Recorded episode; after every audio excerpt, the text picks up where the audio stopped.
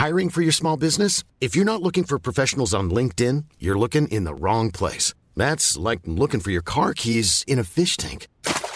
LinkedIn helps you hire professionals you can't find anywhere else, even those who aren't actively searching for a new job but might be open to the perfect role. In a given month, over 70% of LinkedIn users don't even visit other leading job sites. So start looking in the right place. With LinkedIn, you can hire professionals like a professional. Post your free job on linkedin.com slash people today. Hi, I'm Daniel, founder of Pretty Litter. Did you know cats tend to hide symptoms of sickness and pain? I learned this the hard way after losing my cat, Gingy. So I created Pretty Litter, a health monitoring litter that helps detect early signs of illness by changing colors, saving you money and potentially your cat's life. Pretty Litter is veterinarian developed, and it's the easiest way to keep tabs on your fur baby's health right at home. Go to prettylitter.com and use code ACAST for 20% off your first order and a free cat toy. Terms and conditions apply. See site for details.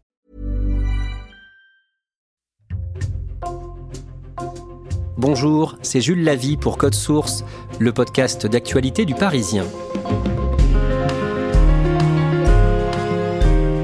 Le 15 avril, le Parisien a parlé d'un livre qui vient de paraître sur une affaire qui remonte à 2004. Le meurtre d'une femme de 43 ans, Chantal Cessillon, tuée de 4 balles de revolver par son mari, un ancien rugbyman très connu, ancien joueur du 15 de France, Marc Cessillon un féminicide, mais à l'époque on ne parlait pas encore de féminicide, le terme a commencé à s'imposer dans le débat public en 2019.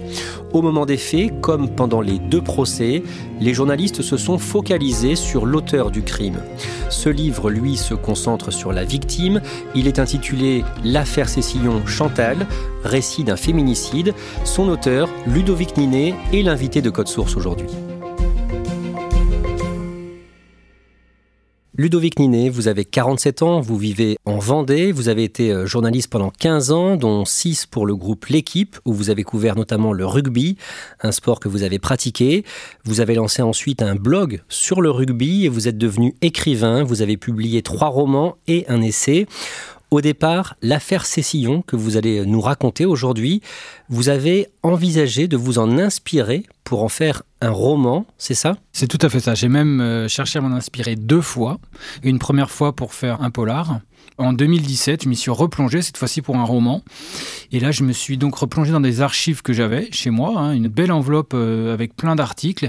Et alors là, j'ai lu, j'ai lu pendant plusieurs jours. Et puis, euh, je me suis dit que pour être complet sur cette histoire, si je voulais lui être d'une certaine manière fidèle, il fallait que je me renseigne encore plus. Donc, j'ai rouvert mon calepin de journaliste, puis j'ai repassé quelques coups de fil, j'ai contacté euh, l'avocat des parties civiles, j'ai contacté le juge d'instruction, voilà.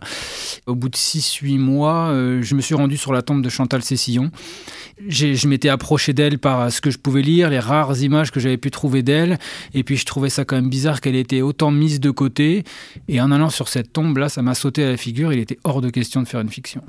Ludovic Ninet, le choix que vous avez fait, c'est de vous concentrer sur la victime dans cette affaire, Chantal Cessillon, qui a été tuée par son mari le 7 août 2004. Vous avez pu interviewer notamment l'une de ses deux filles, Céline, sa mère, Marinette, et sa meilleure amie, Huguette. On va raconter l'histoire de Chantal Cessillon aujourd'hui. Et on a choisi de commencer ce podcast un dimanche de septembre 1975. Elle a 14 ans, bientôt 15, le jour où elle entre en internat au lycée de Saint-Romain-en-Galles dans le Rhône. C'est une scène qui m'est rapportée par euh, sa meilleure amie, donc, puisque c'est ce jour-là qu'elles ont fait connaissance. Elle se retrouve sur un banc dans la cour. Et puis elles commencent à se raconter des choses, et puis elles se montrent leur pièce d'identité, et elles constatent qu'elles sont nées le même jour. Et puis un peu plus tard dans la soirée, elles, montent dans le dortoir, et puis elles constatent qu'elles ont choisi des lits côte à côte. Et ce qui apparaissait comme une, euh, une expérience qui n'était pas forcément très engageante euh, quand on la vit toute seule, et bien là, soudain, elle s'était trouvée quasiment en 24 heures euh, une sœur jumelle, quoi. Chantal, à ce moment-là, elle est comment? Est-ce que vous pouvez nous la décrire? C'est une femme qui n'est pas très grande, hein, qui mesurera 1m59, très solaire, souriante tout le temps. À l'époque, voilà, elle faisait beaucoup de blagues. Apparemment, elle mettait beaucoup de vie dans l'internat. C'était vraiment quelqu'un, une personne pleine de vie.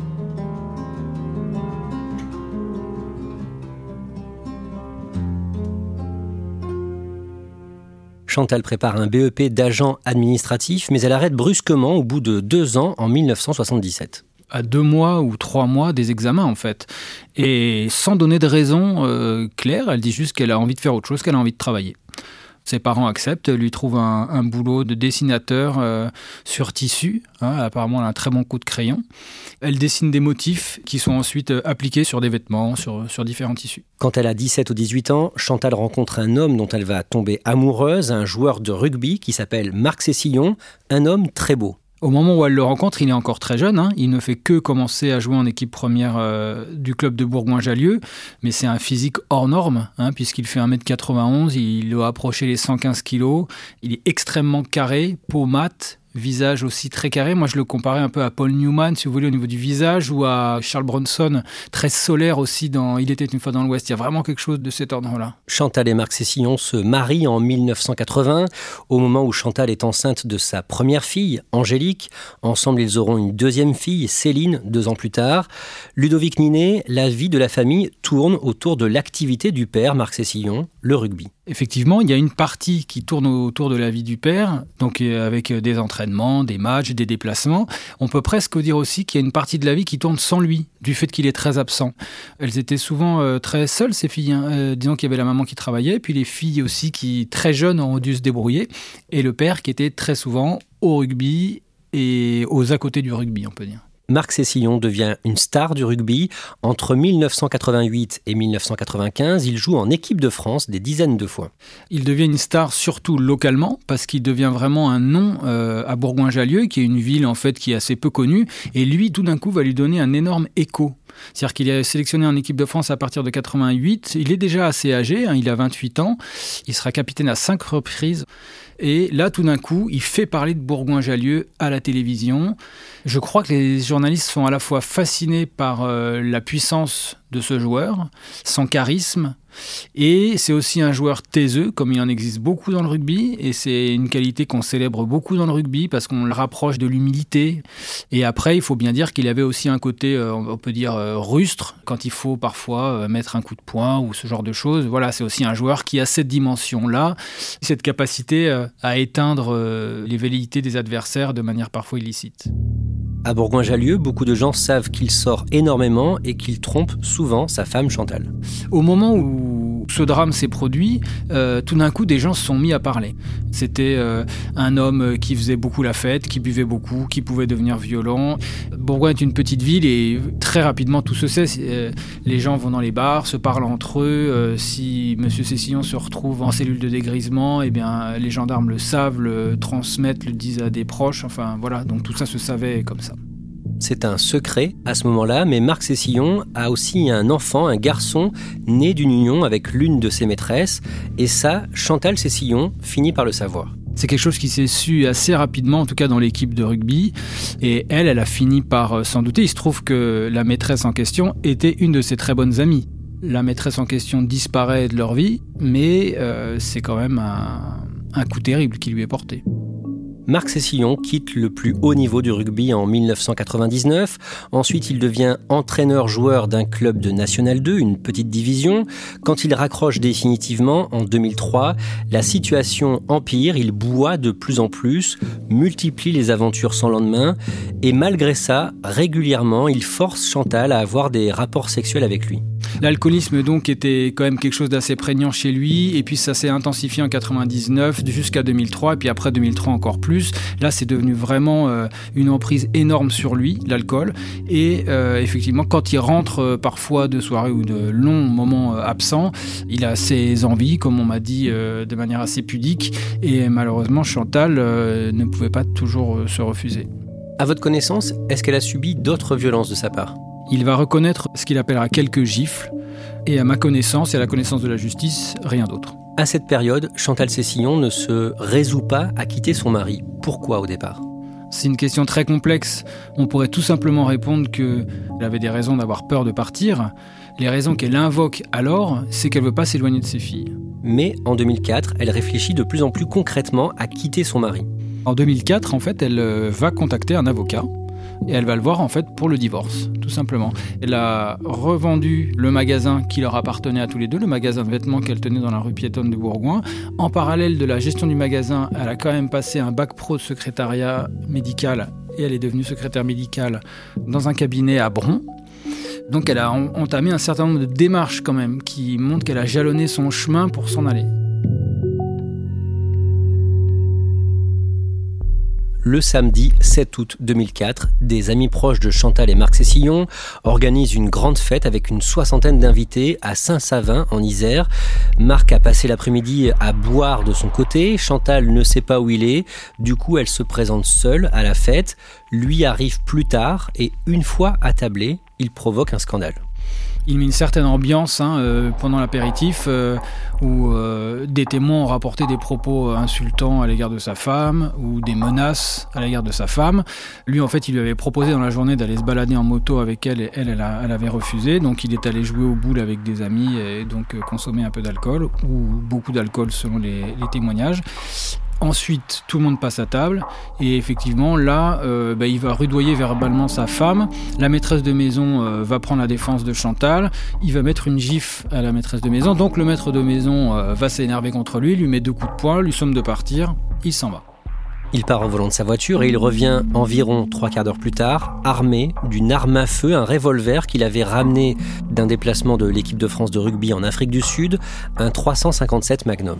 Quand il revient, il est euh, devant la propriété, il retourne dans la voiture chercher une arme qu'il cache dans son short sous sa chemise, il se rapproche à nouveau, il parlemente un peu en expliquant qu'il s'est calmé, il se montre doux et il dit qu'il est ok pour repartir, mais il voudrait d'abord dire au revoir à quelques convives qui sont à la table où se trouve Chantal. Il s'approche, il lui demande de rentrer, elle refuse, et là il sort son arme et il tire à quatre reprises. Chantal Cessillon succombe à ses blessures, lui va être maîtrisé par les convives dans l'attente de l'arrivée des gendarmes. Ludovic Ninet, dans votre livre, vous racontez comment la fille cadette de Chantal, Céline, apprend la nouvelle. Au départ, elle ne comprend même pas ce qu'on lui dit. Huguette, la meilleure amie de Chantal, vous raconte elle aussi comment elle a réagi. Elle est au volant de sa voiture, euh, elle vient de terminer son service, elle travaille dans un restaurant, et elle rentre chez elle et elle entend... Devant une soixantaine de personnes, l'homme tue son épouse de plusieurs coups de feu après une dispute. L'homme, ce n'est pas un illustre inconnu, loin de là, il s'agit de l'ancien capitaine de l'équipe de France de rugby, Marc Cessillon. Voilà, elle hurle, elle rentre chez elle, elle hurle à sa voisine, et elle rentre chez elle et elle pleure, elle pleure, elle pleure. Dans les jours qui suivent, les reportages, les articles sont presque tous focalisés sur le tueur, Marc Cessillon. On ne parle pas de la victime, Chantal Cessillon. Après 15 heures de garde à vue, Marc Cessillon, à l'arrière de cette voiture, aurait encore du mal à réaliser son acte. Hier, L'ex-international de rugby aurait abattu sa femme. Et puis cette nouvelle euh, dramatique que nous avons appris aujourd'hui, Marc Cessillon, l'ancien bergalien et capitaine du 15 de France, a tué sa femme de plusieurs coups de feu la nuit dernière. Tout le monde est sous le choc, autant le monde du rugby que le monde de, de Bourgoin-Jallieu. Et tout le monde, d'une certaine manière, cherche à comprendre comment il a pu en arriver là. Et donc, effectivement, on est centré sur la déchéance de la vedette qui en arrive là. Que s'est-il passé dans la tête de Marc Cessillon Pourquoi et comment l'ancien capitaine de l'équipe de France de rugby en est-il venu à tuer sa femme qui demandait le divorce? C'est la question à laquelle devra répondre la cour d'assises de Grenoble. Au cœur de ce procès qui s'est ouvert aujourd'hui, il y a la dépression et l'alcool. Marc Cessillon est jugé devant les assises de l'Isère à Grenoble du lundi 6 au vendredi 10 novembre 2006. Ludovic Ninet escale l'audience, il demande pardon pour son crime, notamment à ses filles. Il explique lui-même qu'il a une difficulté à communiquer, à, finir ses phrases, mais il finit quand même par expliquer qu'il demande pardon à tout le monde pour le mal qu'il a fait, oui. Au terme du procès, Marc Cessillon est reconnu coupable d'assassinat. Il est condamné à 20 ans de réclusion, une peine supérieure aux 15 ans demandés par l'avocat général. Mais il est ensuite jugé en appel du 1er au 3 décembre 2008 à Nîmes et il est défendu à ce moment-là par le ténor du barreau Éric Dupont-Moretti qui plaide le crime passionnel. Il adopte une stratégie où il explique qu'il veut qu'on juge euh, Marc Cessillon à hauteur d'homme et non plus à hauteur de star de rugby, ce qu'il estime euh, qu'il lui a desservi en 2006. La cour d'assises, c'est pas le Stade de France. Et si l'on veut que chacun puisse euh, le regarder comme un criminel, mais aussi comme un des nôtres, il faut qu'il soit présenté comme un homme ordinaire. Il fait presque passer Marc Sillon pour un pauvre gars, un peu alcoolique, euh, qui a cru au mirage du rugby et de la nuit, et que, euh, voilà, tout d'un coup, euh, pris, de, pris de passion, et ben, il, commet l'irréparable. Éric Dupont-Moretti insiste aussi beaucoup sur le fait que Marc Cessillon était ivre au moment des faits. Cette défense fonctionne, la préméditation n'est pas retenue, il est condamné pour meurtre et non plus pour assassinat, sa peine est réduite, elle passe de 20 ans à 14 ans de réclusion. Soulagé, enfin, L'épreuve du deuxième procès est terminée pour la famille de Marc Cessillon. Il est 20h, le verdict vient de tomber. Pour les jurés mois, l'ex-star du rugby n'a pas tué sa femme avec préméditation. Il le condamne à 14 ans de prison. Il avait été condamné à 20 ans en première instance. De toute façon, la peine ne fera pas revenir ma maman, donc euh, je pense que la justice a fait son travail et que la peine est juste. Un épilogue qui doit beaucoup à la plaidoirie de maître Dupont-Moretti, l'avocat de Marc Cessillon. Il sort de prison en juillet 2011, libéré sous condition pour conduite exemplaire. Il a passé moins de 7 ans en détention. Marc Cessillon refait sa vie avec sa nouvelle compagne, qui était sa visiteuse de prison. Et en 2014, il porte plainte contre ses deux filles pour une question financière. Expliquez-nous ça. Il assigne ses filles en justice en fait pour mauvaise gestion du patrimoine pendant le temps de sa détention. Le couple Cessillon avait investi euh, dans des biens immobiliers, donc des appartements et une maison qui étaient loués. Et euh, il estime, lui, que pendant le temps où il a été euh, en prison, ses filles ont, ont mal géré ce patrimoine, ont mal encaissé les loyers, par exemple. Quand il les voit, à ce moment-là, il leur dit à plusieurs reprises J'ai purgé ma peine, je n'ai rien à me reprocher. Oui, alors ce sont des propos que m'ont rapporté euh, Céline, donc qui a entendu ça et qui était évidemment euh, estomaquée. C'est la seule fois où elle s'est exprimée dans la presse, elle, pour dire à quel point elle était choquée par cela. Et c'est vrai que son avocat dit alors euh, que c'est une attitude abjecte. Marc Cessillon refait parler de lui à la fin du mois d'août 2018. Il vit à ce moment-là dans la région de Collioure, dans les Pyrénées-Orientales. Il travaille comme ouvrier agricole. Et un soir, pendant une fête des vendanges arrosées, il a une altercation avec son patron. Il monte ensuite dans une voiture et percute un 4x4 qui était garé à côté. Il est condamné à 12 mois de prison, dont 6 de sursis, avec une mise à l'épreuve pendant deux ans, c'est-à-dire qu'il n'ira pas en prison qu'il se tient tranquille. Ludovic Ninet, dans votre livre, vous rappelez que malgré le fait qu'il a tué sa femme, depuis sa sortie de prison, Marc Cessillon a été interviewé à plusieurs reprises par des journalistes, notamment le 5 juin 2017 par le Dauphiné libéré à l'occasion des 20 ans d'une finale importante disputée par le club de Bourgoin-Jallieu. Oui, c'est la finale de 1997, donc euh, au Parc des Princes contre Toulouse, finale du championnat de France perdu. Et Marc Sessillon était le capitaine de cette grande équipe de Bourgoin qui a connu les plus belles heures du club euh, de toute son histoire. Il est extrêmement bien présenté et on parle essentiellement de rugby dans cette interview. Et le lundi matin, euh, Marinette, la maman de Chantal, euh, qui est abonnée au Dauphiné, euh, découvre dans le journal donc son ancien gendre qui a tué sa fille et qui s'exprime comme ça, mis en photo dans le journal. Elle, à ce moment, elle se dit quoi? Ah, elle, elle est complètement choquée. Elle ne comprend pas comment est-ce qu'on peut encore lui donner la parole. Ludovic Ninet, un jour, pendant la préparation de votre livre, la meilleure amie de Chantal, Huguette, vous a dit pourquoi Chantal avait subitement arrêté ses études en 1977. Oui, et elle le lui a dit euh, très tardivement. Et donc c'est la personne à qui elle l'a confié.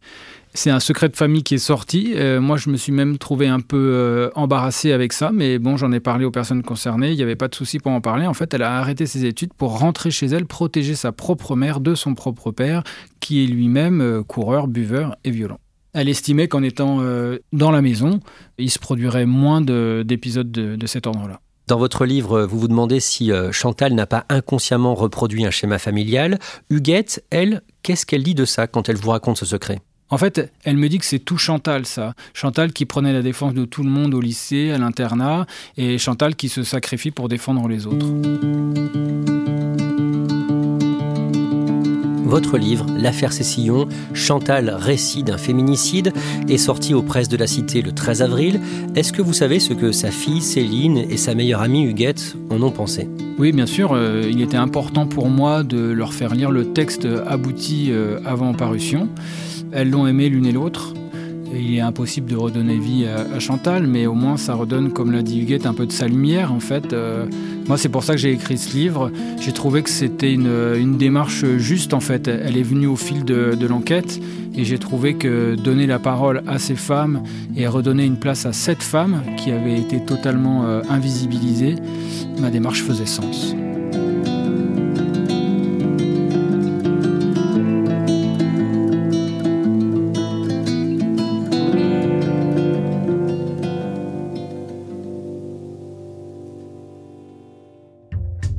Merci Ludovic Ninet, je redonne la référence de votre livre, L'affaire Cécillon, Chantal, récit d'un féminicide, publié aux presses de la Cité. Merci à Christine Mathéus pour son aide. Cet épisode de Code Source a été produit par Raphaël Pueyo, Thibault Lambert et Emma Jacob. Réalisation Julien Moncouquiol. Code Source est le podcast quotidien d'actualité du Parisien. N'oubliez pas de vous abonner sur votre application audio préférée pour nous retrouver facilement chaque jour sur euh, votre téléphone. Vous pouvez nous écrire directement code source at leparisien.fr.